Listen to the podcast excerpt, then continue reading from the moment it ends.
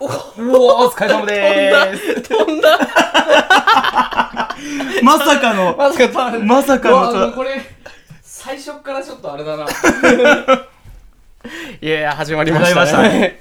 第3回ですけどちょっとまさかのねまさか。アクシデントが。手元で大爆発手元で大爆発。ビールテストで。いやそうですね。今日ちょっとえっ、と高野がそうなんです。えーねこうツアーでね札幌っていうか北海道行っててあでそれの帰りで、うん。もうあのサトルんちに直行して、うん。でお土産の札幌クラシックをそうですね。あー北海道限定。そうそうそう。そういや嬉しいわ。なんだけど それを俺のリュックに入れてきたもんだから 振られあの飛行機で振られに振られそうだね 爆発するっていうね。いやオープニングからちょっと出花をくじかれ出花をくまさかのねこここここでなると思って。いやいや北海道行ってきたねそうそううそう本当に。最高でしたよ。あ本当もっと痛かったな、いやーそうね、うん。ちょっと時間があの僕らその撮ったのちょっと 2, 週2週間2週間ぶりぐらいだね。かな。前回が早すぎたよね。そうだね。6週ぐらいに行っちゃったもんだから 多分これが普通のペースぐらいなんだろそうだね、ん。まあいやあのできるペースでやそうそう。っていうまあシャープ3なんですけどなんかやっぱり2回もやってると、うん。まあ SNS でも告知したりしてるから、うん。いろんなところからやっぱ結構反響があってそうだね。ん。うん。俺の場合とかだと、うん。まあ、あの特に何も言ってないけどフィルターのメンバーがなんかちゃっかり聞いてくれてたりとか。ああとは、うん。誰だっけ？あとフォーリックスのメンバーもね。そうそうそうそう。そうそう。み特にね あのみんなの LINE に聞いてとか言ってないんだけどね。そうそうそうそうそうそう まあやるよとは言ってたんだやり、そう、やるよとは言ってたけど、そう、したらなんか結構みんな楽しみにしてくれててね。いやそうそうそうそう。そそう。それはねありがたい。ありがたいよね。けど、ね、仲良すよ良い人というかよく一緒にさ飲んだりとうんか話したりとかする人はいはい。がさ、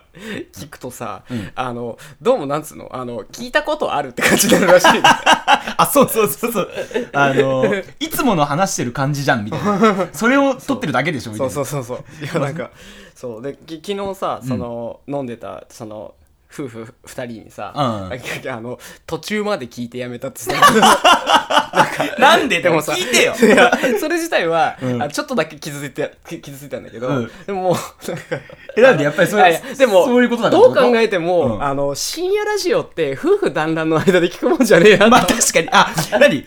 一緒に、せーので聞いてたってこと？なんか、うん。あのーその片方が風呂入ってる間に、うん。あの携帯でうん。流したんだって、うん。そしたらあの出てきて、うん。電話してんのかと思ったって 俺です。俺らですっていう。そうそうそうそんな感じでまああんまりその深夜ラジオうん。をね、まあ深夜ラジオって一人で聞くもんだからね。そうそう。それはまあしょうがないと思っそうてあの、端っこで、あの、部屋の端っこで聞いてほしいよね。うん。あの、このイメージ的には。そうね。で、ニヤニヤしてほしい。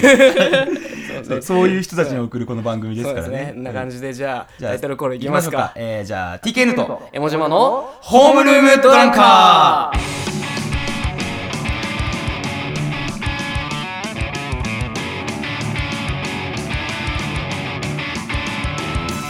こんな感じでね。そんな感じで、はい、じゃあはい。第3回始まりましたけれども、はい。で結構これまでは、前回2回は、なんだろう、まあ、エモいババアとか、あ のババアとか。エモいババあのエモいジジイの話をして、いや確かに。世界各国のね、そうエモい老人の話をし。てる。あの監督はエモいじじいだもんな。あの人もジジイじゃないですか。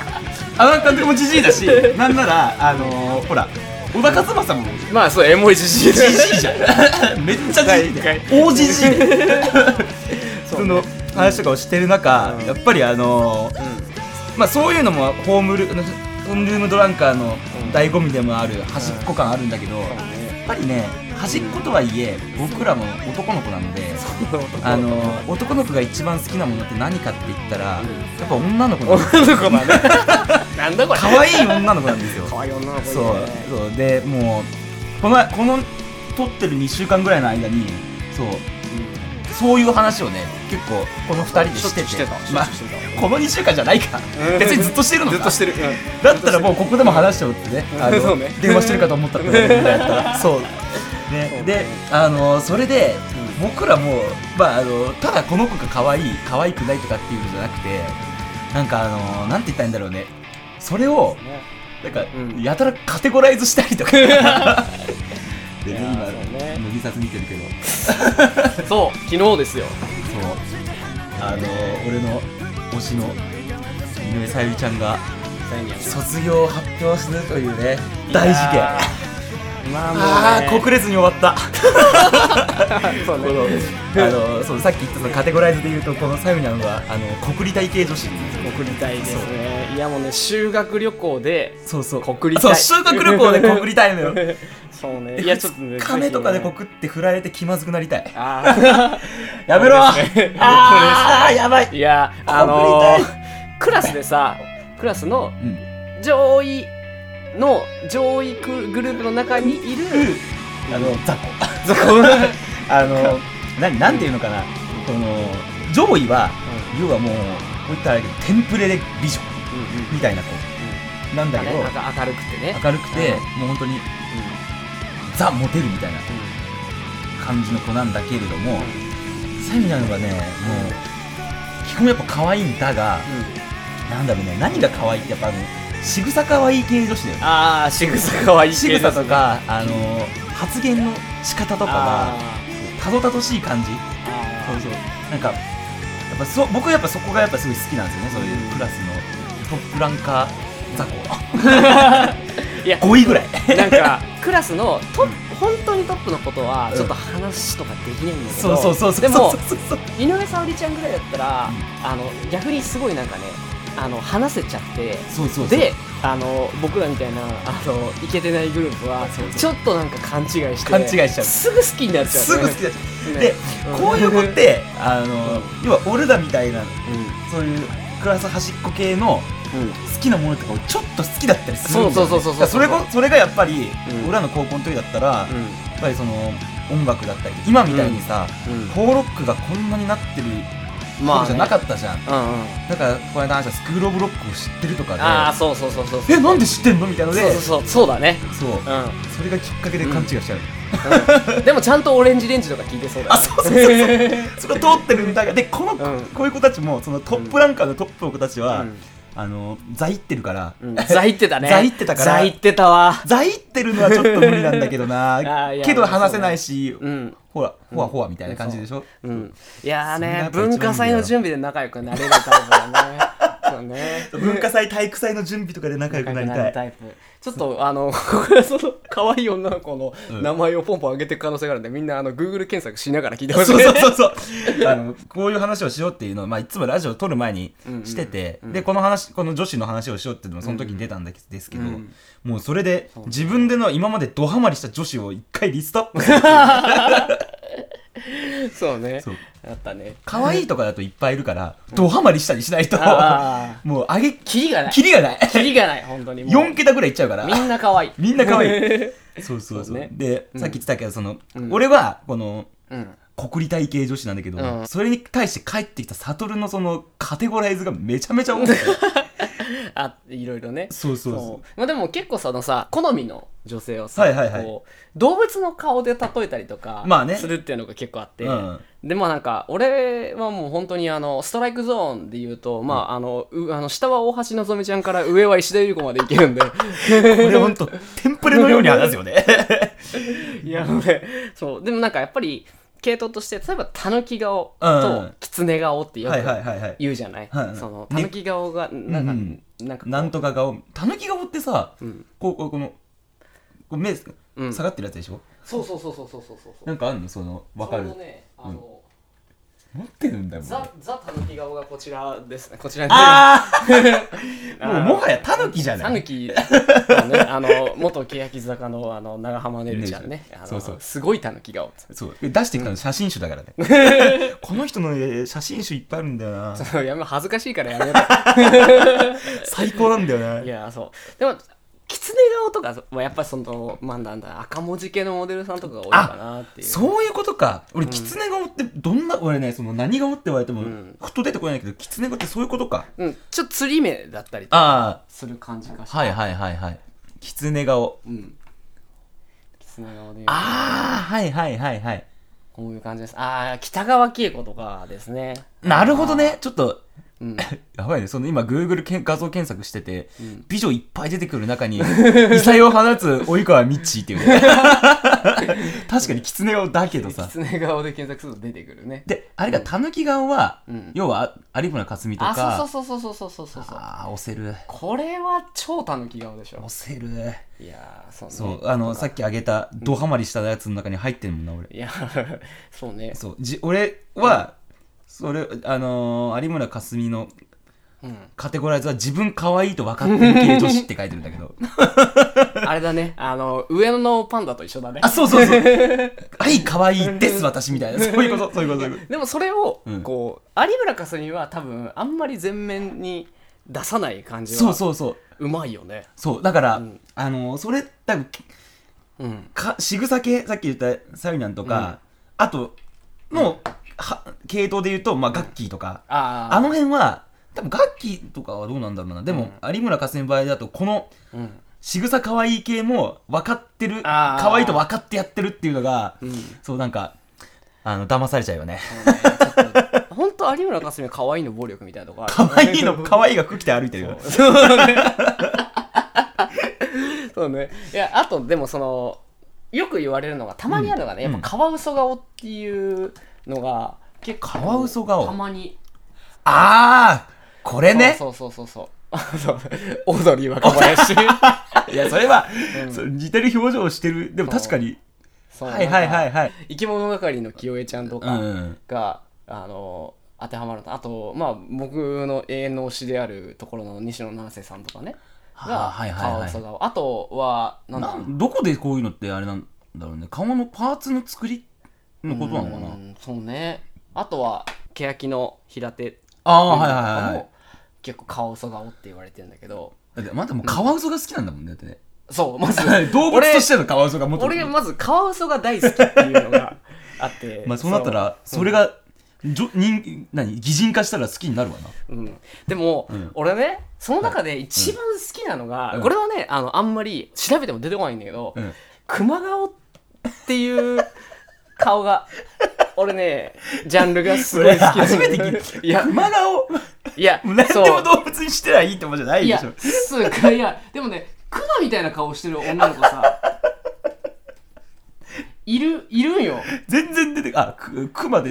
いやクマってこういう顔してるじゃない？まあそうだね。なんかね要は鼻に特徴があるあって、はいはもこれね多分芸能人とかでいない。多分ね熊顔ってうん。別に別は美人の要素じゃないと思うのね、ああなるほどね。だからそう。いううん。カテゴライズにもならないと。うん。うん。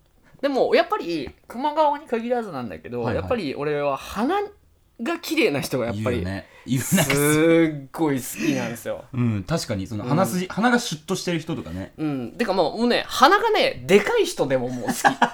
鼻に何かしらの特徴があればいい。そうそうそうそうそうそう。なるほどね。いやで俺の中で、うん。あのもう俺の好みの中のダーツで言うとブルに当たるところが あのはるちゃん。ああね。ああ言ってたね。はるさんです。はるさんね。はるさんもうかはるさんはもう完全に鼻でしょ。確かに。なんか言われて言われて思ったもん、俺も。確かにすごい。すごい鼻の人だよね、すごい鼻の人。うん、鼻がすごい綺麗。あとはまあその元一重の水木さんとか。ああとあの松本穂香ちゃんとかあ、ね、はいはいはいはいあそれで何人か出してもらって、ああと思ったもん俺この間。えあとねその、送られてきた中で、ーうん。えーそのなんか悟る俺が送った同様に悟からもそういうの送られてきたんですよこの顔がこういう人が好きみたいなやつで、であのーいろいろなんかよくわかんないものがあって、うん。あのまずは、うん。まあ、2つあって、うん。まあ、橋本七海は白米クラス。西野七瀬はラーメンカレークラスっていうところと あの単語の意味は分かんないんだけど白ギャル市民権っていうのがあって。いやあんまりちょっと白ギャル市民権をそのまま言おうか迷ってたんだけどあの市民権って何なのよ。いやなんだろう。あのなんつうの基本的にさ、うん。あのギャルってさ、うん。あの社会的に虐げられてるみたいなとこあるじゃんか。しっかりまああのいいか悪いかで言ったら、うん。まあよくはないよね、うんなんか言われその世間的にはね、そう。でも最近やっぱその、はいはい。インスタグラマーとかの中でもやっぱりさ、その白ギャルみたいな人がさ割と結構さ、うん。あの人気を集めてるような気がしてなんか、うん以前よりも白ギャルっていうものが社会的に認め始められたなっていうイメージある。ので、うん。ギャル上がりの綺麗なお姉さんってすげえ綺麗だなってわかる。思うのよ。地方にいる。いるいる。いや 俺の地元にもいるんだけど、はいはいはい。ね、地元でうん。1 5 6歳の時に、うん。あの2ヶ月だけ働いてたセブンイレブンがあるんだけど で、そこの店長さんが、まあ、めっちゃ濃いからやめたんだけど、うん。その店長さんが、うんもう明らかにヤンキー上がりの店長さん で、あの店長さんは店長で、うん。で奥さんが名字で呼ばれてるのよ。あーだから要はそのあるねたまにね。その店長は店長で、うん。店長山田さんとして、うん。奥さんも山田さんだから店長は店長で山田さんは山田さんってあなるほどね。奥さんのことをはいはいはい。山田さんっていうふうにやったの、フランチャイズだ。そうそうそうそう。そうで、その奥さんの娘も働いてたのね。あ家族そうそうそうそうあの娘もバイトしてて、うんうんでその娘が、うん。もうまた山田さんなわけじゃんか、まあそうだね。うん。でももう山田さん埋まっちゃってるから、うん。あのーみんなその悩むじゃんその娘、うん。そしたら、そうだね。うん。あのー娘さんが仕事にキティさん履いてくるんだけど。何何何？キティさんを履いてくる。キティあさんだよ。キティさん履いてくる。いやーいいね。要はこのこの父に対してこの娘ありみたいな 感じであキティさん キティさんを履いてきてたんだだけど、うん。そのお姉さんが、うん。あの俺に対して、うん。あの店長は店長だしうちのお母さんは山田さんだから私のことは浅見さんって呼んでっていうふうになんだこいつかっけえと思って。きれいかな。っけえの超怖えと思って。超怖え。私のことは山田さんって呼んででしょ。そう。そうそうであの辞めたんだけど、その後あのまあ5年ぐらいした後にうん。またそのコンビニに行くようにななるタイミングがあってちょっと行ったの久しぶりに、うん。そしたら、うん。あのここに山田って書いてある、うん。綺麗なお姉さんがいてうん「あさみさんだ!」と思って。キティさんじゃなかったのよ。超美人になってたの。ちゃんとした靴履いてたうん、ちゃんとした靴履いておしゃれだった。おしゃれだった。そう。なんかすまあそこはかとなくギャル感があるんだけど、うん。はあ、こうすごい綺麗な人に仕上がってると思って、うあんあもうこの人は市民権を得たんだあ なるほどね。そういう白ギャル市民権と。そうそうそうそう。確かに俺もそのうん。話聞いててというかその白ギャルも白ギャルで可愛い子がなんかいなんか白ギャルっていうかギャルだったけどそう今言ったお大人になったらすげえ綺麗になるっていう人って誰だろうっていうカテゴリーを作ろうと思ったけど全然出てこなくて。あら。そうそうそう。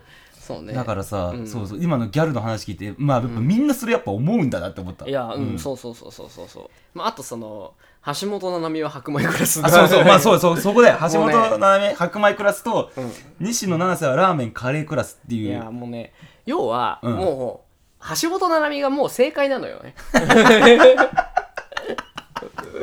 橋本七海ってあのなんつうの？あの美人可愛い女の子のもうその大正解。100点満点うん。の造形として出来上がってるのが橋本七海。だからもうこれをうん可愛いって言えないってことは、うん。それはもう米が食えない日本人と同じぐらいなんじゃないかっていうレベルですごいなるほどね。そういうことだったんだ。そうそうそう。まああと西野七瀬はラーメンカレークラスっていうのはまあラーメンカレーぐらい、うん。まああのまあみんな可愛いって言うよねあっていう。もうあの、ん。基本嫌いな人はいないでしょそうみんな好きよねっつって。で特に好きな人っていうのがいるみたいな。まあ俺みたいなね。はいはいはい なるほどね。だからハマってやっぱその橋本谷はもはや常識でしょ？うんそう常識。一般教養でしょ、うんそう。可愛いなんて当たり前。あそうそう で西野七瀬とラーメンカレーっていうのは、まああの、みん大体好きだし、ハマる人はとてつもなくハマるっていう。そうそうそうそうなるほどそうねいうレベルの話ですわ。なるほどなるほど。そのね文面だけ見たらさ、ん。はてってなっちゃうから。でも多分、ね。ラーメンカレークラスはどうなんだろうねいやまあでも今いるよね。たくまあさんいるよね。だからまあでガッキーとかももうそうだよね。ラーメンカレークラスですよねきっと。まあでもガッキーとかもううん。白米でいいんじゃない、ああまあそうかもしんない、うん、だって鬼のようにさ逃げ恥やった時にさうん、いやあタイムラインンがさ、うん。ガッキーしかいなかったじゃん。いやうん。押せよいって俺は思ったけどね俺らスクールオブロックの時から 抑えてっからやまあまあ、まあ、違うんだよ。あれはね、うん。あの20代後半のガッキーっていうあのなるほど。うん。いやだから俺の中で、そろそろ来そうなのがあの、第3次長澤まさみブームって来そうなんだけどあのデビューの第一次と。そう。あの要はそのセカチュウとかはいはいはいはい。あのーポカリの CM とかやそうってた時そうそうそうそうそうタッチとかやってたりあはいはいがその要は本当に女子高生としてデビューしてっていうので、はいはその後うんもう一回、うんエロい長澤まさみがブレイクしたドローンさせていただきます。シュッシュシュッシュッシュモテ期の時モテ期の時あの時が最高だったななん年取ると可愛い長澤まさみからエロい長澤まさみに変わるっていうこうだよねっていうのがあって、まあ、それが、あの重ねて、あのもう第3次がそうそう来るんじゃないかなってなるほどね。予想してる。そうまあ第三どうなりそうな感じなの？第い三次は。やわかんないですね。ちょっとどどの方面に行くか。でもなんか最近よく見るしね。まあ確かに、うん。まあでもやっぱりその年を重ねるっていう時に、うん。うん。あの化ける人っていうのが出てきて、まあそうだね。で俺はそのジャンルのことをロリババアって呼んでるんだけどもうね。これもね。どういうことと思ったよ？いやもうねロリババアっていうジャンルが俺もう大好きで、ま あ要はうん。もうロリババロリババア代表格といえば、うん。まあまずさっき言った石田ゆり子とかね、ああはいはいはいはい。うん、もうそうそう50ですよ。長作さんとかもロリババそう。長作ひろみまでいつ年取るんですかって。長作ひろみとか、まあ、足立由美とか、はいはい。あとはまあそのなんだろうなえっ、と、まあ、満島ひかりとかもそれに近い。まあそうだね。あの人も結構言ってるもんね。うん。そうそうそう。あとはまああの優秀なロビババ予備予備軍としているのはあの大島優子あたりはねあの優秀なロリババ予備軍ですよ。あれ。はそうなんだ。そうなんだ。そうそうそうそう。でもあの人もう30とかだもんね。そろそろね。な顔が若いまんま年取ってうんる人っていうのにやっぱりロリババアって俺はああなるほど。どあれは素晴らしいじゃん。ってなってことは、うん。あの若い時にん。ロリでなきゃいけないってことうだよね、ん。途中からロリになってどういう突然ベンジャミン・バットみたいな あのー、あれとかねあのー、ゆきちゃんとかね。あ。そうそうそうそう。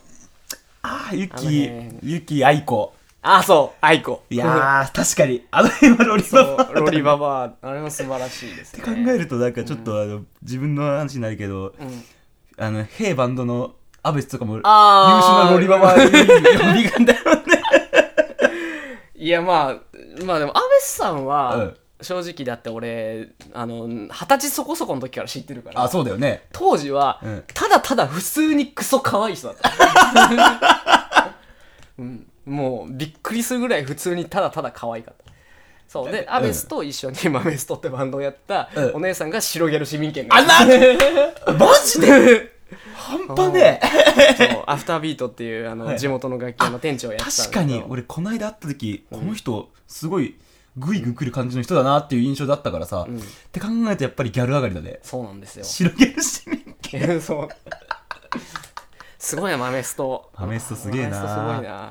あーすげえな。女の子の話で最終的にマメストで落ち着くってさ 着地するってすごい着地の仕方しちゃうエクストリーム着地してる。エクストレーム着地してるな。そんな感じで。じゃあ今回はね可愛い子の話を。していって。やってみましょうか、うんいやー。女子いっぱいいんな本当に。な感じでね。はい。またいろいろと。エモエモい人の。エモい人の話をこう話をね。そうね前回セリーヌ・ディオン、ん。エモいババアの話エモいババアの話でね。そのいや今エモいその音楽の話をねここうんうん。でしているんですけどね、ああそうだね。のまあ今回もまたねインターネットの腰つべで、あの YouTube だよ！最近ハマってるそうさ最近ハマってるナイツのあの俺土屋さん役のはずなのに今若干花輪さんの花輪さんが突っ込む場合バージョンね。まあこれはあのちょっと調べてもらえると あのすごいすごい面白いあれは。一般人っぽいツッコミをする花輪さんが見れるので そうね。ぜひ見てほしいで、まあ、またエモいバンドをちょっとね、見つけてしまったんですけどね、はいはい。えっ、とリンキンパークって知ってます？知かねってます。7000枚枚7000万枚売れてますよ。そうまあ、誰でも知ってる。リンキンパークの,、うん。あのチェスター・ベニントンっていう、うん。まあ、ボーカルがねね。うん。あのすごいこうエモいなと思って、うん まあ、ジャンルとしてはエモではないそう人としてねここは。この人のね、人生がエモいなってちょっと思ったのうんでちょっと今回ちょっとお話ししようかなと思ってるんだけどね、あの今回かなり俺もう何事前資料みたいなの見て、引いたもん。すげえな、これって。よくまとめたな、みたいな。そう。うん、で、またリンキンパークっていうのは何がやっぱりそのエモいかっていうのはね、あのもうリンキンパークの歌詞、世界観自体が、うんこのね、一貫して、うん。このね内省的な痛みとか苦しみっていうのがテーマになあーる。だからはいはいはい。本当にこの自分の中の葛藤とか、はいはい。自分の中の苦しみみたいな、ううん。その人間の内側のその痛みみたいなものをテはいはいはい。ーマにしてる、あの楽曲楽曲がほとんどがそうなの。へえ、そうそうそう。そうだったんだ。で、うん。えーとまあ、2000, 2000年に「ハイブリッド・セオリー」っていうアルバムでデビューするんだけどはいはいはいはい。当時のその、まあ、近いジャンル。いわゆるそのオルタナティブメタルみたいなのが、まあ、日本だとそのラウドロックとかミクスチャーとか言われるジャンルに近しいんだけど。メタルって言うんだね。うん言い方はする。なるとあの当時で言うと例えばマリリン・マンソンとか、うんうんうんコーンとかあのスリップノットとか、うん。リンプビズキットみたいな、はいはいなんかちょっとホラー的な要素を持ち込んだりとか、うんうんうん。あとシステム・オブ・ダウンみたいな、はいはいはい。そのちょっと極物みたいな感じのそうだね。そ。確かに。こうやって出てるものを聞いてると、うんそのいそういうイメージの方がやっぱ強くつくよね。その。そう。だからなんかちょっとどっちかっていうとその、なんかあのキャラクター的なところであの世界観を作ってるバンドが多くてあんまメッセージ性みたいなものっていうのを出してるのは少なくて、あのまあ、メッセージ性みたいなの出してるバンドでいうと例えば「レイジ・アゲンスト・ザ・マシン」みたいなあののはあるけどでもそれはまある意味政治的なところで、そのうん。内省的なすごいあの人間の内側みたいなところに、あのフォーカスしてるバンドっていうのは、ん。あんまいなかったんじゃないかなっていう確かに。でのはちょっとねもそう考えるとちょっとあの、ん。エモバンドの歌詞の感じとも若干に近いものがあったりするよね。でまあそのメタルみたいなものってもともとその70年代80年代とかの、まあな、いわゆるセックスドラッグロックンロールって言われるようなテーマ、要は快楽的なパーティー的な感じのものがある中で、リンキンパークは一貫して内省的なその内側の痛みみたいなものをフォーカスしてあのやってるっていうのが結構なそれはもう本当にその、うん近年までずっと続いてる。むしろそれが強くなってるような感じのバンドなんだよね。だからそういう意味ではエモいエモいと言えるんじゃないかと個人的確かにね。そううん思ってるんだけど、聞いてて思った。そう。でまあ2000年に「ハイブリッド・オセオリー」っていううん。アルバムで、まあ、例えばそのもう本当にあのカリスマ性のあるあのチェスターのボーカルと、あとはまあそのラップマイク・シロダのラップとか、あと DJ とかはいはいはい。も交えてでかつそこにメタルっぽいそのニューメタルみたいなサウンドでね。やって、うん。でまあ「ワンステップクローザーっていう曲で、華々しくデビューする、あの 俺が高校生の時にうん「ワンステップクローザーがあの英語の授業のリスニングに出てきて。マジで？え ええどういうこと？あの先生マジで頭おかしいなと思うんだけど英語のリスニングの授業で「アババタブレイク!」っていう。やばいいねやもうそのおかげで俺の英語の成績は爆上がりですよ。爆上がり。でもすごいね、えー、えそう。な あの音楽が好きな先生だったんね、うん。いや。趣味がたたってそんなこと女子ドン引きだったよ。ドン引きだろ。うだって俺、俺の、えそれ中学でしょ？いやあそれ高校生の時。あ高校あ高高校校か1年生の時の。俺中3の時の人でも、うん。中3の時の英語でも、やっぱあのうん。あれえっとねビートルズとかもそうだよね。ん。普通はそうじゃん、うん。その英語のう。ん名曲でやろうっていうので、ビートルズとかがまあ、普通とかまあ、うん。ジャクソン5とかさ、はいはいはい。その辺がメインの中で。リンキンパークのワンステップクローザー Shut up when I'm talking to you! 言ってて最高すぎるだろ。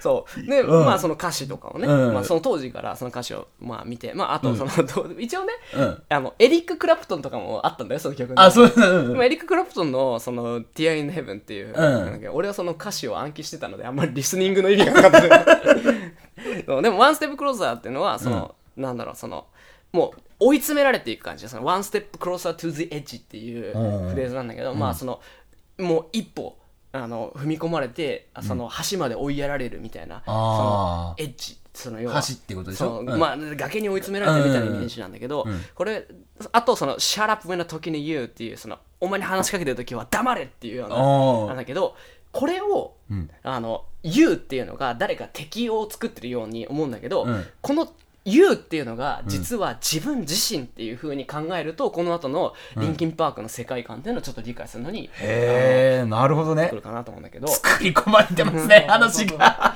ね。うん。聞き応えがある引き込まれちゃったもんね普通に今。うん。おーってやつで今日ちょっとあの14曲まあいっぱい曲あるんだけど14曲4曲からこれついてこいよ。4曲っつって今指を四曲そう。エクストリームそのあのあの人の場合某中田さんはこう2つにまとめましたって言う。けど佐藤さん今回は4曲で。4曲みたいなで、えーうん。その後に2003年、うん。メテオラってアルバムを出すんですよね。スーパー名名盤盤で。もう、ん。もう俺もう本当メテオラが好きすぎてちょっとメテオラ集めてましたね。もう2003年、うん。セカンドアルバムのメテオラがね、うん。すっごいあのまあ俺も当時聴いてたんだけど、うん。その中でちょっとは今日の1曲目のすごい大事な曲がね「なん」っていうなんね。曲がねうん。あの爆発的にヒットするんですよね。そうだね。もうこれで爆売れだよねやっぱね。そうね。まあフェイントとかもあるけど、うん。なんがもうすごいなんでこの「なん」が素晴らしいかっていうところで言うと、うん。この曲って親のコントロール願望みたいなものをうんうんこうフューチャーしてる曲でその親のコントロール願望。要は親に親が子供に対してうん。こうあってほしいとか、そのあーはいはい。要はあなたは東大に入るのよとかあなたはあのスポーツであの優勝するのよと、うんうんあの叶えられなかった私たちの夢を背負ってみたいな感じであーなるほどね。の親の期待を、その背負ってみたいな感じの、ところで、その子供が苦しむみたいな、うん。あのことがテーマにあるんだけど、今要は、えー、とそういうことなんだけど、ん。例えばその例えばね歌が好きな子供が、歌うのことが好きででお母さん歌を歌ってる時お母さんがそのうん。笑顔になってくれるからもっと嬉しくて、あのもっと歌を歌うっていうのがうん。健全なその子供のリアクションだとしたら、うんうんうんうん。その例えば親にこう過度に期待をかけられたりとかプレッシャーをかけられて、うんうん。あの親の期待に応えるために頑張るみたいな感じになっちゃうとどんどん親の期待に応えられなかったら自分はダメな人だっていうふうに思い込んじゃったりとかまあしがち、まあいあのそうそうそう。親子だけでなくてやっぱうん。あるよね。そういそうう。考えになっちゃう人っていうのはね。っていうところで、うん。あの結構そういうのがある意味ではある意味では一種の社会問題ではあるんだけどそうね。そういうことによって、うん。子供が親の期待に応えられなかった自分はダメな人間だって思い込んじゃったりとかするっていうのはすごく自信の喪失とかにつながるうん。し、その親に対してコンプレックスみたいなのを抱いたりとかするっていうことがあると思うんだけどうん。それが、まあ、要は親の虐待とか育児放棄みたいなのが社会問題としてその、うん。結構そのフューチャーされるまあところではあるんだけど、うん。そういうその親の下手くそな育て方とか、うん。あの良かれと思ってやってることが子供にその悪影響を与えたりとかしてるっていうのが、注目はされないんだけどすごい共感を生むっていうところであそれがあなるほどね。その、ま今までやっぱ表に出てこなかった問題だったってことそうかそうそうそう、ん。その親との関係性とかみたいなところで、うん。あの親があ子供がすごい悩んだりとかするっていうことが、うん共感を生んでそれが爆発的にヒットするっていうのがそうなったんだ。だから若い子供たち若い子たちをうん。中心にリンキンパークっていうのはすごいその流行っていくっていうような側面があるんだよね。はいはいはい。あれちょっと なか。なか面白いよね。面白いね。これは。だって。でそれで私調べてみました。ででこれで話し方、あ。の、脱線してない。ちょっと何なのか一応ちゃんと説明しとくと、あの、さっきから、あの、ちょこちょこ出てる、あの、二つにまとめましたが、四つとか、今のこの面白いよねとかっていうのは、あの、僕らが、あの、チャンネル登録してる、あの、YouTube のあの、中田敦彦 YouTube 大学っていう最高のコンテンツがあるんで、ぜひそれは見てもらいたい。歴史とか、うん。社会情勢とか、うん。その辺を解説してるチャンネルなんですけど、あれはそうマジ面白いあれで俺らの中でプチブームになってる。そうそうそう。そう。でそうね。でその幼少期の、うん。そのチェスター。まあこの、リンキンパークの歌詞はチェスターだけが書いてるわけじゃないらしいんだけど、あそうなんだそうそうそうそうでもやっぱりこういうことを歌ってるっていうこところでその、うんチェスターの幼少期ってのはどういうものだったんだろうかってちょっと調べてみたんだよね いいよ。君らしく喋ってくれよ。中田じゃないんだから。でうん。そしたら、まず子供の頃両親が離婚してるんだってあであのそれに合わせて、うんあのまあ、中学生に入る前ぐらいから、なるところから、その自分よりちょっと年上の,、うん。あの子から、うん。周りの子から性的虐待を受けてるみたいなことがあったりとかするの、でもそれは自分はゲイだと思われたくないとか嘘をついてる人間だと思われたくないということでそれに必死に耐えたりとかしていて、へーでもうおいおい家族も離れ離れで,、うん。でもう家族のことはもう家族の中で好きな人間なんか一人もいなかったっていうふうに言うぐらいの感じで。だから子供の頃にものすごくそのなんだろう自信自分に自信がなかったりとか、うん。その自分を否定的に考えたりとかするっていうような考え方がこうやっぱ根付いちゃって、うん。でその10代の間はそのドラッグの依存にはいはい。すごいのめり込んじゃうのね。その10代で？10代で。それこそもう本当にいろいろ LSD とかいろいろやったりとかするっていうのがあって、まああと発症がいつなのかはちょっとあの定かではないんだけど、そういう考え方がやっぱりそのうつ病にそのああのきっかけというか。そう。う。つ病につながっていくんだよね。うん。なんででその「メテオラ」っていうアルバムの中すっごいいい曲がいっぱいあるんだけど、そういうチェスターは音楽をやることによって、うん。そういうその自己否定とかから抜け出すっていうようなちょっと救われるっていうのがあったらしいの。すごいね。でなんか。そのメテオラの中にもすごいいろいろその内的な、うん。その痛みみたいなものを歌ってるものがいっぱいあってで、うん。その中でちょっと代表的なのがその「ブレイキング・ザ・ハビット」っていう曲があって、うん。まあ、ブレイキング・ザ・ハビット要は習慣を断ち切るみたいなうん。意味の言葉なんだけど、これはあのドラッグに依存してるチェスターに対してマイク・シノダが送った曲らしいのよ。ええそえじゃあ何？この曲はマイク・シノが作詞もしてんの？うらしいね。へー。でそれもう本当にそれでこの曲をそのチェスターに歌ってもらってでその乗り越えてほしいっていうようなことで、あのマイクが送った曲らしくて、うん。その他にもその From the Inside とか Lying from You とか、Somewhere I Belong みたいな、もう本当タイトルだけでもう内側のそうだね。そう。の中でそれの最上級というか、うん。それをかあの音楽として消化した中で素晴らしい楽曲というのが、あの2つ目の重要曲なんだけど「Giving Up」っていう曲なんだよね。うん、すごい今もう、あの力がもう、よっしゃっつって、まあそのうん、2007年に「あの Minutes to Midnight」っていう、うん。ああのアルバムに入ってる「Giving Up」っていう曲がねまあ素晴らしいんですよ。もう本当に普通に、あのもうロックソングとしてもめちゃくちゃかっこいいその、もう楽曲というのもすごいかっこいいんだけど、うんの中であのサビ前のね一番強いフレーズなんだけど「I'm my own worst enemy」っていうフレーズがあるんだけど、うん。最悪の敵は自分自身だっていう。あ俺自身が自分にとって一番の敵だっていう、うん。で「I'm giving up I'm sick of feeling」って。要はもう本当にもう考えちゃうことに嫌気がさしてるみたいな「はいはいはい。I'm sick of feeling」みたいな、ーうん。であの「I'm suffocating」息が詰まりそうとか、うん。で「Tell me what the fuck is wrong with me」っていうその俺の何が悪いって言うんだよみたいなことなんだけど、うん。ここで英語的な表現でうん。面白いのが「wrong with me」なんだよね、うん。要はまあこういう言い方があるんだけど、うん。あの what, what is wrong with me って俺の何がおかしいんだって。でも wrong with me 自分俺自身何がおかしいんだっていうことに、はいはいはい。あの悩んでるっていうかその、うん。wrong with me っていう言葉がすごく的を言ってるんだよね、へそうそうそう。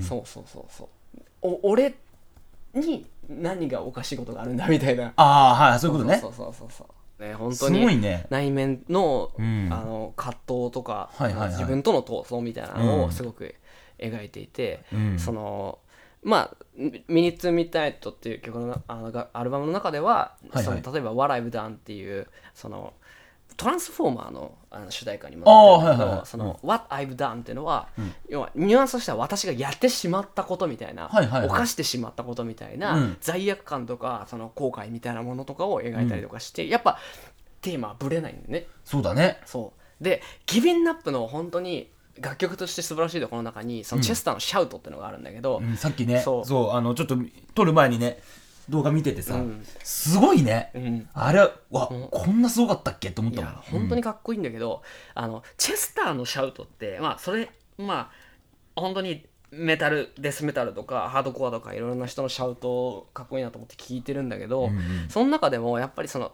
アグレッシブ攻撃的であるとか、うん。そのエモーショナル要は感情がうん。入ってるとかそういうことよりもまたさらに上のレイヤーというかほう。もうなんかねなもう命の美しさみたいなのを感じるんだよね。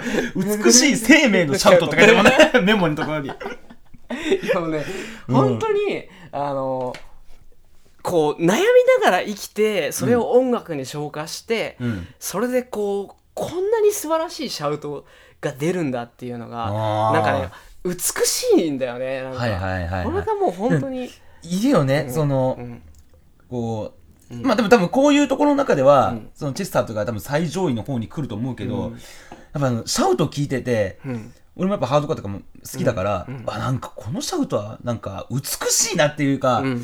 そうあの浴び浴びるような感じというかさそういうのやっぱあるよね。それがやっぱりいいシャウトする人の一つの定義かもしれないよね、そうそうそう、ん。もう本当にもう命から叫んでるみたいな感じが そうあるんだけどそんな中ちょっとヘビーめの路線というか、うんうん。あのまあなんかメタルっぽい路線からはその後だんだん脱却していて時は流れ中時は流れ2017年 にね、もう割と最近2年前なんだけどね。うん。ヘビーっていう曲を出すんだけど、もうこれがもう本当に内面のあの向き合ったもう本当に突き詰めたような楽曲で、そのもう自意識のその苦しみみたいなうん。もので、もう本当にあの自意識過剰なのかもしれないんだけど、うん。その自意識のそのなんかねヘビーっていうのでうん。ヘビってはお重いってこと？そう。ってことはまた違う。あ重い。あ重いって。そう。あそのままでいいのか。う。ん。ヘビーっていう曲があってもううん。これはもう本当自分の中であのもうなぜか全てのことをうん。ヘビーに捉えてしまうっていうようなあーものなんだけどまあ要はなんだろうなもうサビの歌詞が本当に素晴らしい。ん「あの I'm holding on. Why is, why is everything so heavy」って、なんでもうこんな全てのことがうんうん。ヘビーなんだろうっていう、うん。そう。出来事がもう重いってそうあーなんでこんな重く感じちゃうんだろうってことか。そう。でもうねここのねあの、Why- I'm holding on. Why everything so heavy? Holding on so much more than carry っていう、まあ、その韻の踏み方とかもすごいあそうだね。うん。ヘビーとキャリーで踏んでるしあと、うん。I'm holding on っていうのはその抱え続けちゃってるっていう意味と、うん。hold, hold on ってちょっと待ってくれっていうような意味もはいはいはいはい。はい含まれてたりとかしてそこはダブルミーニングで含まれたりとかして。ね。はいはい。あそういう楽しみ方というか捉え方もできるんだ。すそう。であのごっ。なんかそ普の 通にそういと思っちゃった。うん。でまあなんかその重いものをなぜかなぜかこう自分で重くしちゃってるのにそれを運べるのに運べないほどにももも持ち歩けないほどにも重いんだけど、これをこう手放せたら自由になれるんだけど、なぜかそれをホールディングオンしてしまう。要はもう握りしめちゃうみたいうんうなんうん。またその耐え続けてるっていうのが握りしめちゃうみたいなそのまたダブルミーニングがあったりとかしすて、でも Why everything so heavy っていうそのなぜこんなに重く感じるんだろうってね本当にその自分の自意識と戦ってて、もう、A メロ、まあ、その最初のバースから、I, don't, I, I don't like my mind right now. もう自分の心がもう好きじゃないと、うん。でもうどうしようもないもう必要ないような問題が自分の中に溜まっていってしまってるって。いう、でもなんかそれをそれが Drive myself crazy っていう、うん。結構イライラさせるみたいな和訳をされることが多いんだけど、うん。もう Drive myself crazy って言ってもう狂っちゃいそうだよって、うんで thinking everything about me、うん。もう全てのことが自分に関係してしまっていることのように感じてしまうみたいな、はいはいはいはい。そまあ、これはもうなんか、彼が言うからすごくおもおなんだろうな、崇高なものに感だし、まあ、崇高なものに感じそうだけど、俺らの生活にもだって全然あることだもんねこういったその些細なことをずっと考えちゃったりとか。ういやなんか自意識過剰って言ったらそうなんだけど、まあその2番のうん。歌詞の中にもその「I know I'm not center of the universe」その自分がその宇宙の中心じゃないことなんか分かってるんだけど、ん。あのそんな考えがやっぱそのずっと頭の中にこうぐるぐる回っているみたいなうん。歌詞がやっぱりやっぱ印象的で、ね。やっぱりこうなぜか自分自身で、えーとまあ、例えばこれはもううつの人の、まあ、典型的なうん。その思考パターンで、うんうん。自己否定とか何もかもネガティブな方向に考えてしまったりとか、うん。自分の中でこう勝手にこうなんか、まあ、被害妄想みたいなものも近いんだけど、うん。そうやってこうどんどんこう自分を責め続けてしまうみたいなのがはいはい「ヘビーっていう曲の中にすっごい現れてるなってなるほいうどね。ところなんだけど、この辺からじゃあもう結構そのうつのうん、兆候がまた強くなってきちゃってるって感じなのそう。でその後にうん。えーとまあ、同年うん。17年の5月に「One More Light」っていうアルバムをリリースするんだけど、うん。でこのリード曲「One More Light」っていう曲もまあ名曲で、うん。この曲も今日のあの 4曲目の素晴らしいあの曲なんだけど「うんうん。One More Light」っていうのは、えー、とこの曲はそのなんだろうなもともとうん。そのリンキンパークと関わってくれたレーベルのその人がそのなんか病気で亡くなっちゃったんだって。でその人に捧げる曲として作られて、うん。えーでまあ曲としてはそのもうサビのフレーズがやっぱすごい分かりやすいんだけど「If they say one more light goes out in the sky of million star」っていうその、うん。この何万とあるその星の中からうん。一つ消えたって誰が気にするって言うんだっていうの中で、うん。そういうフレーズが続いてうん。で最後にあの「Who cares if one more light goes out? Well I do」っていう。要は誰が気にするって言うんだ。いや僕が気にするんだよっていう。そう。だからもう本当に一人人が一人死んでしまったら社会からしてみたらうん。大したことないことかもしれないけど、そのそれをもう自分が僕は気にあのそれを大事に思ってるよっていうその、うん。大切な人の死とかを悼んでその人のその、すまあ、生きたことを祝福するみたいなうん。曲が、まあ、その5月にその出るんだけどうんその5月に出たその2ヶ月後の7月の20日にね、うん。そのチェスターは自殺してしまうっていうね。なんかもう。な、ね、なんかすごくこの曲の聴いてる感じだと、なんか、うん。その2017年の5月か、うん。こうなんか、まあ誰かの、その人の死に対して、うん。まあ、弔うような曲で、ちょっとこう、臨近的としては前向きな感じだなと思った矢先のそうそうそうそうそう。死ってことだよね。でなんかやっぱこういうところで歌詞を書いてて葛藤するものがあったのかね。うん、そうそれで、うんそのそのその後のその「ワンモアライトのツアーは全部キャンセルになってしまって、まあそうだね。そうん。うでまあ死んじゃったんだけどうん。まあその影響ってので一番大きいって言われてるのが、うんその親友のクリス・コーネルっていう、うん。あのサウンドガーデンっていう、まあ、グランジのバンドあとはそのサウンドガーデン開催後に、うん。レイジー・アゲンスト・ザ・マシンのメンバーと一緒にやってるオーディオ・スレイブってバンドもやってたんだけど、うん。そのボーカルとすごくチェスターは交流があって、うん。そのすごい親友だったらしいんだけど、うん。そのクリスがちょうど「ワンモアライトが出る2日前に自殺してるのよ、でチェスターはそのクリスのその追悼のセレモニーでそのチェクリスに向かって「そのハレルヤ」を歌ったうん。矢先のことなんだけどしかもそのチェスターが死んだ7月20日っていうのは、クリスの誕生日なのよ。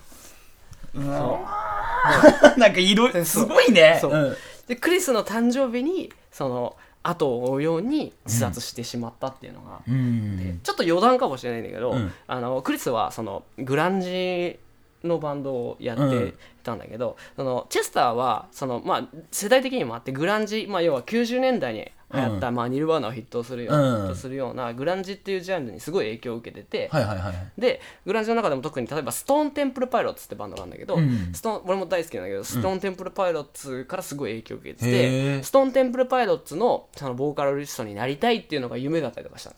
あ、すごいね。超好きだったんだよ。で、俺ストーンテンプルパイロッツのスコット・ウェランドっていうボーカルが超好きなんだけど、うん。でそのスコット・ウェランドはあのまあもうあの要はもうしゃぶ中なんだけど バリバリのしゃぶ中でドラッグセックスロックンロールみたいな人間なんだけど、うん。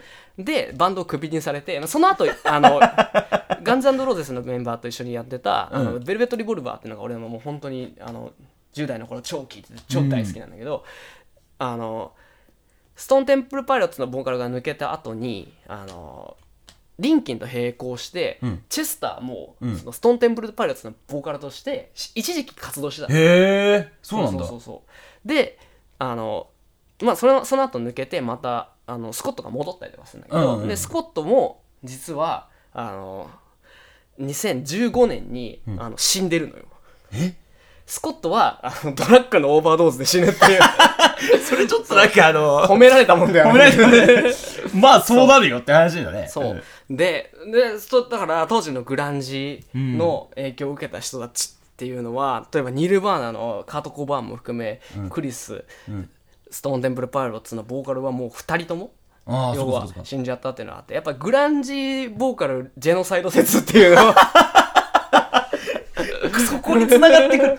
そういうグランジボーカルそう。いうことなんだ。そうそうそう、みたいなのが、そうです。あ、あなんか俺ジの中のェノサイド説持音なんだけどね。なるほどね。はいはいで、はい、まあ、そこのその死から3か月後に追悼イベントをやって、まあいろんなそのゲストを招いて、はいはい。そのリンキンでやるんだけど、うん。そのゲストもかなり豪華で、うん。それこそその日本からは、うん。あのワンオクの鷹とかも歌ってんのよ。であの他のメンバー例えば、えー、とブリンクとか、はいはいはい。あのサム41とか、まあもうあとシステムオーバーダウンとかもまあ、あーそうなんだ。シスシステムはあの最近の曲であのコラボしたりとかもしてるんだけどあそうかそうかそうか。とかあの「Bring Me the Horizon」のオリバーとか、うん。あのいろんな著名な アーティストと一緒にやってる中で、うん。その妻のタリンダっていう、うん。タリンダ・ベニントンっていう女性が、うん。そのこう10分ぐらい出てきて、うん。でそのまあなんだろうそのうつに悩んで自殺をしようとしている人に対するその、ん。なんかこうキャンペーンみたいなのをね、はいはいこう訴えててそこでハッシュタグを2つ作ってるのよ。うん。で「メイクチェスタープラウド」要はチェスターに誇りよっていうのと、あとは「ファックデプレッション」っていう ハッシュタグを作ってて、うん。要はもううつ病ファックっていう。デプレッションって言うんだ、うつって。そうそうそうそう いや前者はすごいなんかグッと言うけど、後者がなんかその、根にあるパンク感というか、足りんでもめっちゃ両腕にタトゥー入ってた。いいね。それが2000、その17 17年年かけど、うん2019年に、うん。そのマイク・シノダがそのソロコンサートをあまあ、ソロでやってんだけど、うん。ね。ソロコンサートで、これちょっと YouTube に動画あるんでぜひ見てもらいたいんだけど、そのマイク・シノダが「ワンモーライトをソロで、そのやってる曲があるのよ、うん。で曲っていうかその映映像があるのよ、うんうん。ライブでやって、うん。それをまあワンモーライトすごい静かな曲だから、うん。そのゆったりやってるんだけどでももうみんな合唱してて、うん。あのもうワンバース目から合唱しててでいいね。その感想のところで、うん。あの静かになってんだけど、ん。客の一人が感極まって「チェスター!」っていうふうに叫ぶの、うん。そしたらもう会場中がみんな「うわー!」ってなっちゃって。やばいね「うわー!」ってど、ど「アイラー!」って言って。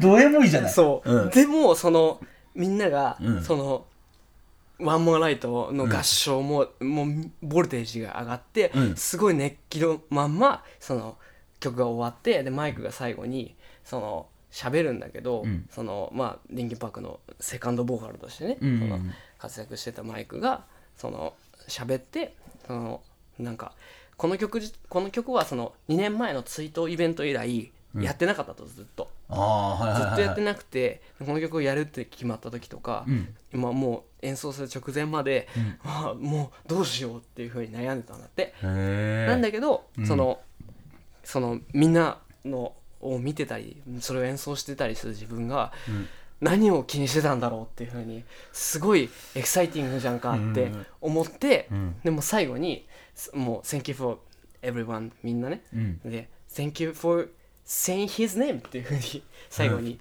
言って、なんかもうそれがもう胸キュンで胸キュンって。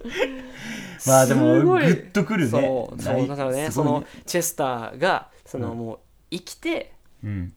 生きエモレジェンドみたいな。生きエモレジェンド。生き生きたエモレジェンドみたいな。そうだね。でまあその死ん死んじゃった後もそういうのが続いてくるっていうね。すごいね。やっぱそこが、いや本当にそういうやっぱ活動があるから、やっぱこういう、なんだろう、あの、うん。後世もやっぱ残し、音楽のやっぱいいとこだよね。そういうのが後に残っていろんな人たちのうん。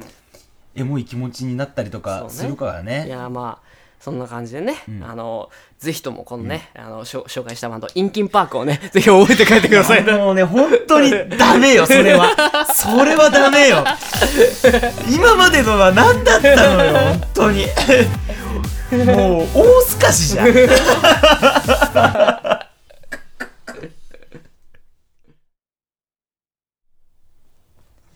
ねねということでねうんあ そう。そうすごいね。今さ気づいたんだけど、うん。あのもう多分お互い3杯目2杯目3杯目ぐらいかな、ん。あの俺が買ったクラシックの横に札幌クラシック札幌クラシックの横に オリオンビールってこのツートップいいね。これ後で写真撮ろう。写真撮ってあのホームルームドアンカーの SNS でちょっと上げよあのねう、うん、あのもう撮ってた？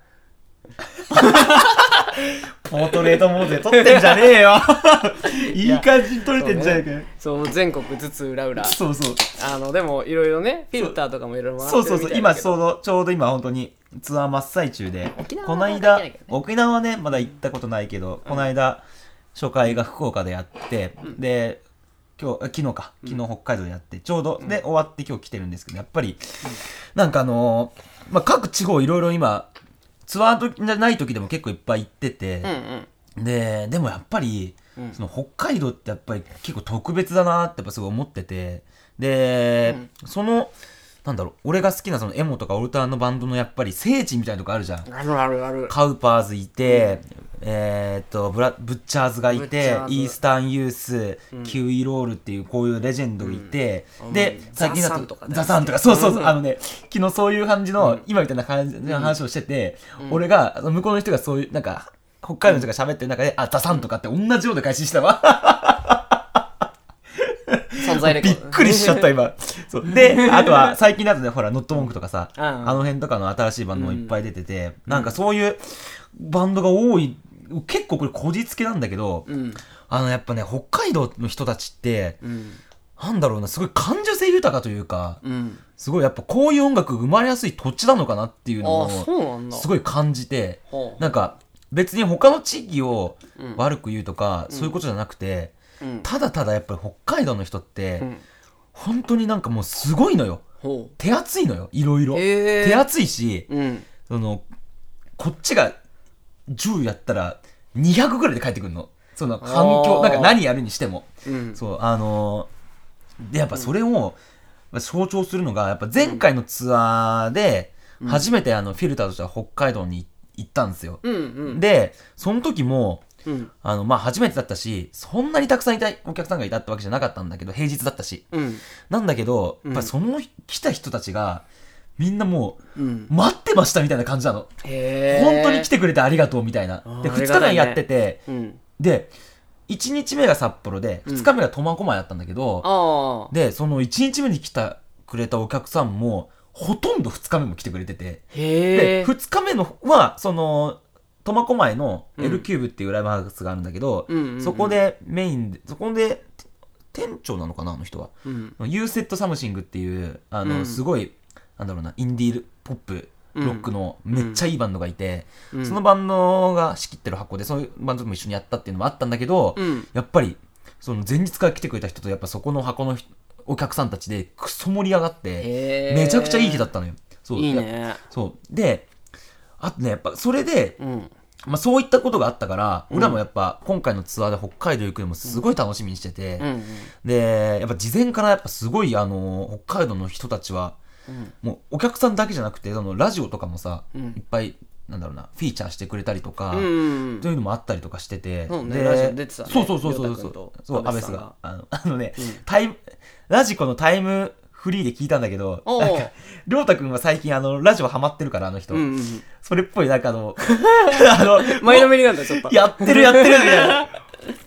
なるほどで、アベスはアベスで、うんあの感じですよ。あの、ロリババアな感じで。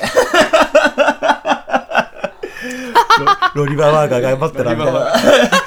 そう、まラジオでロリババカ伝わらないからあの、なんかびっくりしてた。あの、んパーソナリティの人からも、なんかメンバーさん皆さんで取り合いになっちゃうんじゃないですか？って言われてて、なんか、まんざらでもない解消してて、ロリババってんな、とか。ロリババって言って。まあまあ、とかさ、うん。あとはやっぱりその、ライブもそうなんだけど、うん。あとはなんかね、もう行ったら、あの、行くじゃん、俺ら。うん。行って、うん。そしたら、まずその主催、なんかその日、うん。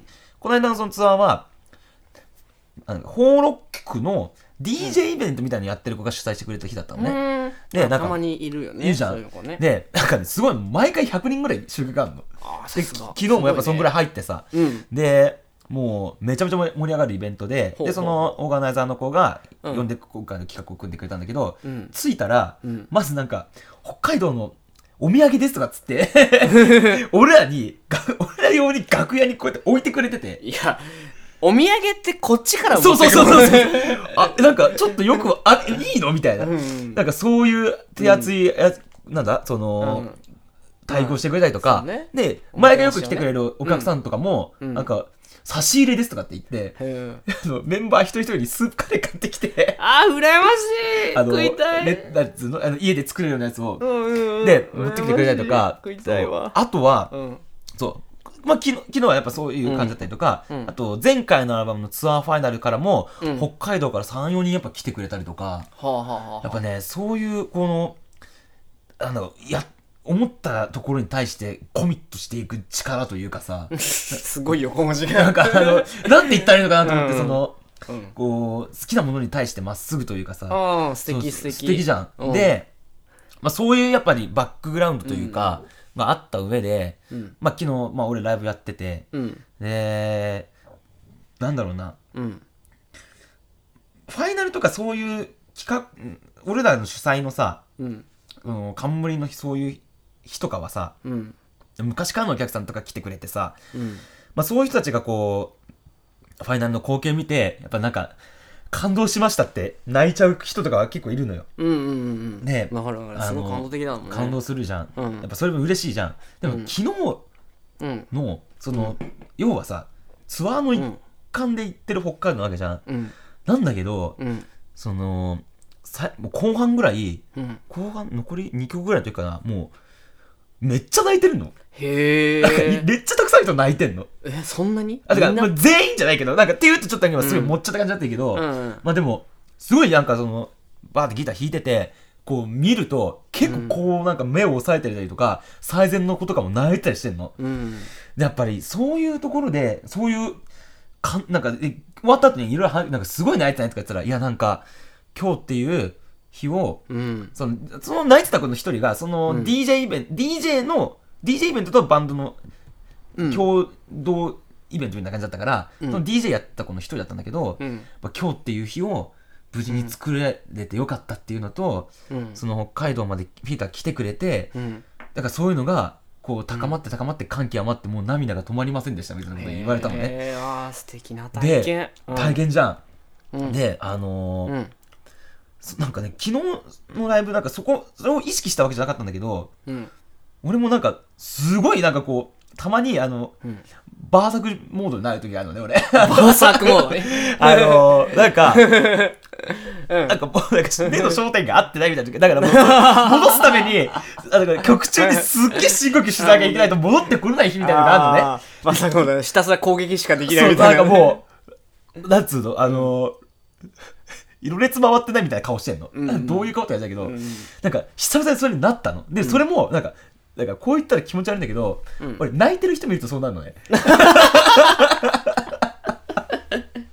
スイッチなんだね。スイッチでなんかそのまあまあ。まあエモい曲がなんかの曲が終わってうん。その曲間のつなぎの時に、うん。バーって前の方出てって、うん。こう見た時に泣いてる人だからそのバーって出てく前か、ダーって弾いて、ん。パッと顔上げた時に泣いてる人がいて、ん。スイッチ入ってなんかあーみたいな。のなんか行っちゃってる顔をしてるような時があって、うん。なるほどね。そうそう。だからなんだろうな。そういううんエモい人たちがたくさんいる土地っていうところで、うん。やっぱライブすると、うん。俺自身もやっぱそういう感情になるんだなっていうのがそうそうそう。やっぱそういう日をお客さんからエネルギーもらってね。何何から？いやお客さんからエネあルギーそうそう。もらってそうそうそうなんかすごくいいサイクルだなと思ってさ、うん。こっちがこう出したものに対してお客さんが反応してくれてでそれによって俺らもすごくテンションが高まってよりいい、よりいいものを出してっていうこのキャッチボールじゃないけどさ、うん。まあ、そういうのがうんなんか音楽的にはエモじゃないけど、うん。エモい空間瞬間というかさ、まあまあそうだね。それがなんか全体にそういう空気を作り出しているっていうのがさ、うんうんすごくエモーショナルだなっていうのを思ったね。いいね。うん。あそれはすごい。ですだからそれがやっぱり北海道っていうのはやっぱめうんやっぱすごく感じるから、うんそうそううんどこどこ行ってもやっぱみんなお客さんが反応してくれるけどさ、うん。そうそうやっぱ泣いてるからさ、うん ええと思っちゃって。すごいね。うんそういうなんだろうな、うん。だからそのさっき序盤に挙げたさ、うん。そういうエモーショナルなバンドとかも増えなんかこれはすごくうんうんうんでもなんか絶対あると思うんだよね。そうやってる人もやっぱそういうのが、うん。まあ音楽そういうバンドが多いからさうん。その必然的にやっぱ地元のバンドを聴いてってんであ,、あるとは思うんだけど、うん。掘って掘っていけば掘っていくほどやっぱそういうところがあるから、うんうんううんん。そういうエモーショナルになるほど。なんか音楽的なエモじゃなくてもその会場うん。でお客さんの心情をこうエモくぐーっと盛り上げていくようなうんうん音楽っていうのが増えていくのかなって思うんだよね。なるほどね、そうかそれはもうその実際に行ってみて肌身で感じたことで思ったことそうなんだね。そうそうそうあの今までってやっぱりそのこっちに来てるバンドを、北海道から来てるバンドを見てうん。北海道ってやっぱそういうエモの聖地だなっていう要はうん結構、そ側面的な部分しか見えてなかったけど、まあなんならウィキペディアで読んだ情報ぐらいの感じまあまあぶっちゃけそんな感じだよね、うん。そうそう、うん。あこのバンドも北海道なんだやっぱだからかとかっていうところになったけど、うん。やっぱりその実際に行ってみて、うん。そうあの人となりを見ると、うん。それをすごく感じるなっていうのが、そうそう。だからちょっとあのこれはここはちょっとあのもう来て、えーフレッシュな話題だしああそうだね。話しとこうと思って、まあ、うん。かといってねうん。他の地域がそうじゃないっていうわけでもないけど、うん。うん、だからだからそういうのが生まれるんだなっていうのを感じたかな、うん。うんうんこれやっぱ国とか地域とかでもやっぱでもあんのかな？ああるんじゃない？やっぱ本当になんか国によって全然やっぱり違うっていうしなんか俺らからしてみたらさ、うん。なんか欧米人みたいなあそうそうそうそういうくくりになるよね。言っちゃうけどさやっぱその、ヨーロッパでもさその国々によって全然人間性違ったりとかさ、そうだよね。国民性っていうのかな、うん。違ったりとかするっていいよね。うん。そうそう。また日本でもその日本人だから分かるその微妙なさその なんだろう。ななんつああれでしょ？あのね、うん。今ねわわびさび的なことでしょ？違う？うん違う。違ったか。いや。ニュアンス的なそういうこと思ったんだけどね今俺。いやその例えばさ、うん。あの京都人とこあの大阪人と神戸神戸っていうかな兵庫？兵庫の人の違いみたいなのもさ、うん。微妙なさ感触ああまあそうだだねそうあの観光客にはなかなか分からないようなさ、うん。違いがあったりとかするわけじゃん。か、うん。うんそういうのをなんかねそのす察知できる能力みたいなさうん。そういうのを持ってるとあさ。あでも確かにそれは持ってたいなって思うな。その、うんその土地土地の人のうんうん人間性の違いというかさ、感じ方の違いっていうのは多分常に持ってたいな多分これ、北海道だからっていううん。その北海道でそういうバンドが多くてっていう、あのー結構自分のそのバイバイアスというかさその事前の感覚があったからそういうのを如実に感じるだけかもしんないからさ、うん、だからそういうのなしにして、うん。やっぱ他のとこ行ったら他の例えばさそのどこまあどこでもいいけどうん。その地域でこういうバンドが多くてってなった時に、あだからでそういうのを踏まえた上で、見る人間性とかさ、うん。っていうのもまたちょっと違うのかなと思って、うんうんうん。なんかツアーに行くとやっぱそういうのがすごく僕もし地元が山形なんで、うんうん。まあ、地方都市なんでうん。地方都市じゃねえや地方なんでまあまあまあまあ。ギリかもし都れない会感はなかないよ。ないよね。ないよ。なかったね。いいよ。あのそんなに あのフォローしてくれなくていいよ。田舎なんだから。まあでもなんかそういうなんだろう。その土地土地のうん。そういう人たちのがうん。なんだろうな人間性みたいなのをやっぱ感じて、うん。音楽はやっていきたいなってやっぱすごい思うよね、うん。なんかただやりに行ってるだけじゃなくて、うん。うん、そういう人たちのなんだろう、思いみたい思いというかこういうふうに音楽を聴いてるんだとかって単純に楽しいからね。それ俺すごいテーマとして思ってるんだよね、うん。なんかその地方とかもし好きで行くんだけどさ、うん。その土地土地でさまあさ音楽ってことに限らないんだけど、うん。そのこの例えば俺あの電車を見に行くの。あの、はいはいはい。時刻表を見に行くのね。そのとあのうん。地方に行くあとーで遅刻表うん。で終電って何時なんだろうとかああはいはいはいはい。思ったりとか路線図を見て、うんこの路線図の中でこの駅ぐらいのコマでは来れるのかなとか。ああなるほどね。そうそうそうそうはいはいはいはいとはかそのその近くにあるそのこの子まず駅前の,、うん。あの栄えてる様子とかを見たりとか、うんそれこそまあそのまあ、地方都市で例えば仙台名古屋とかぐらいまで行っちゃうと、うん。何でもあるような気まあがするんだけど、そうだね。うん。でも山形ぐらいのさそのとこだと駅前さ、うん。その本当に限られてくるじゃん。限られてくるね。だからうん。その、あ本屋さんが駅前にあんまないとかさ、ああはいはいはいはい。そういうことに俺気づいたりとかして、うん。じゃあ本屋さんには本本を買う時はどうするんだろうとか考えるのはすごい好きで。ああなるほどね。山形もやったらエスパルに入ってるよ。山形駅前のエスえ山形駅の中のエスパルに本本屋さんがあるからああー。そこで買えるよ。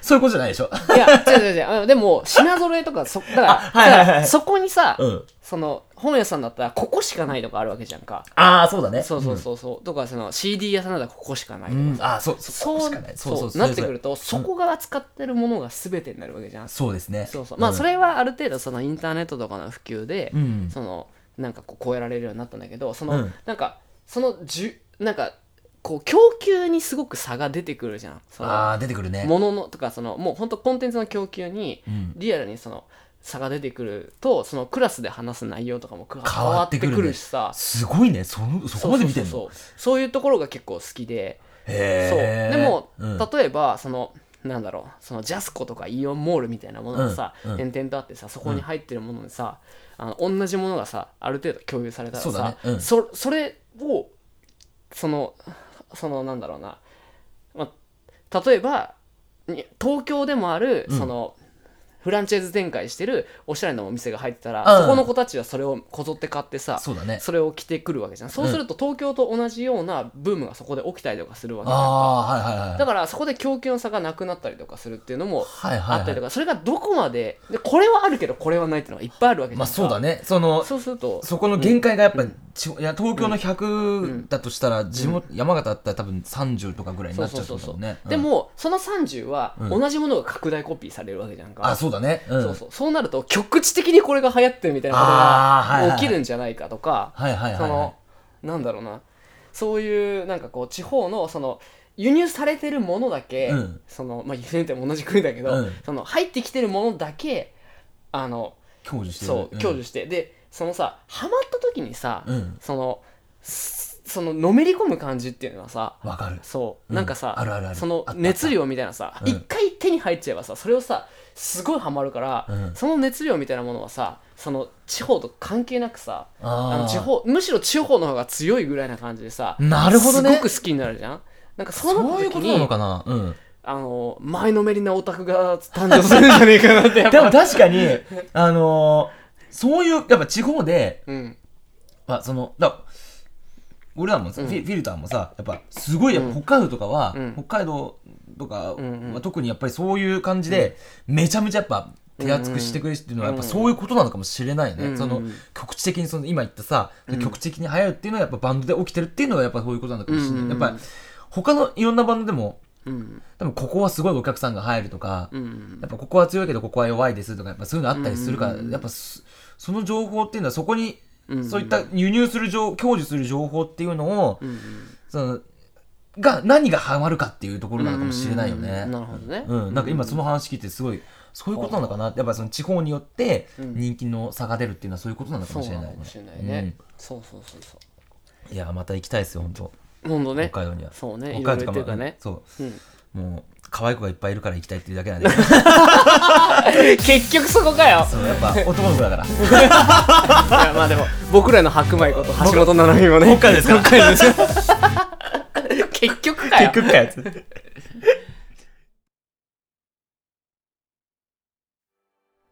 はい、じゃあエンディングです。はーい。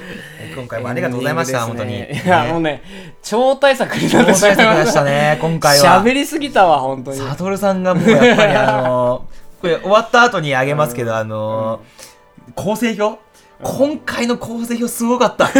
今回の、あとは、その今回の構成表を見た上で、うん。さっき話したあのー、中田敦彦エクストリーム、あ、で中田敦彦の YouTube 大学 YouTube 大学をぜひ見てほしい。インスパイアされてると思うから。インスパイアね。インスパイアされてるわーと思っていや。ほんとね。いやまあでもちょっとやっぱ3回目だからやっぱこう、ちょっとねあの言いたいこととかでやっぱいろいろ日常的に考えるようになっちゃったね。そうそうそう。ちょっと盛りすぎたね。盛り盛りすぎた。わそうだね、俺もやっぱ、どういうこと話そうかなと思うけど、ちょっと今回佐藤さんマジすげえなって思っちゃったもんね。ちょっと前のめりすぎちゃう。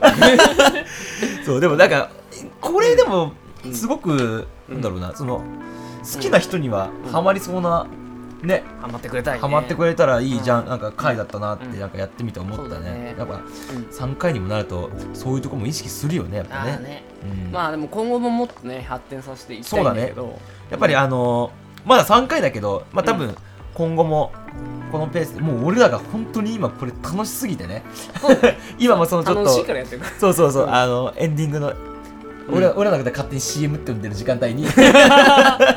CM の時間帯のあのらオフマイクのところで。撮ってる間にね。そうそうそう。一回止めてるからね。一回止めて一回止めて でその間にちょっといろいろ話しててやっぱりもう本当楽しいから、うん。まあ、どんどんやっぱ多分続けていくと思うし、ん。まあ、それをなんかこのウェブだけでやっていくのもありだけどうん。こうオフラインのイベントとかね。なんかでやっぱできればねそのうんうんライブ前の前座とかさ、そのてきょあイベントのさうん。転換の間とかさ、これ生放送でいけんのかな？いけん。いやーでもどうだろうね。いやいやいやそうなったらでももう本当にお客さんを絡めてさ、そうだそのねなんかその要所要所そのその日その日のさテンション感に合わせてやっていくっていうのもまた面白いだろうしさ、そうですね。そうだからそうん。のためには俺らのこのコンテンツの面白さっていうのをどんどんやっぱやっぱね。ちょっと突き詰めていかなきゃいけないという重責を。ね。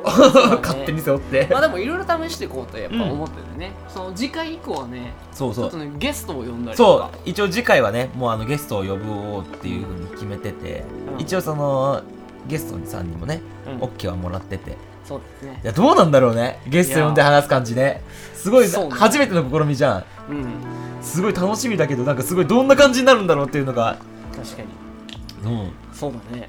いやでも俺この人だったらこのこの話したいとかやっぱいろいろ考えてる。ああでも分かる分かる。俺もこの人と、うん。あのー同じギター使ってるから次回のゲスト次回のゲストとそうそうそう。ちょっとヒント。なるほどね。だいぶでかいけど 世界に何万人といるからね。ジャズマスター使ってる人そうね。あとまだおあの高野がジャズマスター使ってることあんま浸透してないと思あそうそうそうだね。あのテレカスの人って 僕あのジャズマスター買ったんです16万ぐらいするまあ確かにあれかっこいいからね。かっこいいからまあそうそう。な感じでじゃあ今後も続けてそうだね。なんかやっぱこう、はい。い、ろいろゲストやったりとかなんかね、コーナーとかもなんかね、うん。お客さんがついてきたらねううんん、やりたいんで。うん、そうだね。じゃあうん。そういう感じでどんどん発展させていきましょうっていうことでね、はい。じゃあえーお相手ははい TKN と。えー、もじまでした。ありがとうございました。したっけー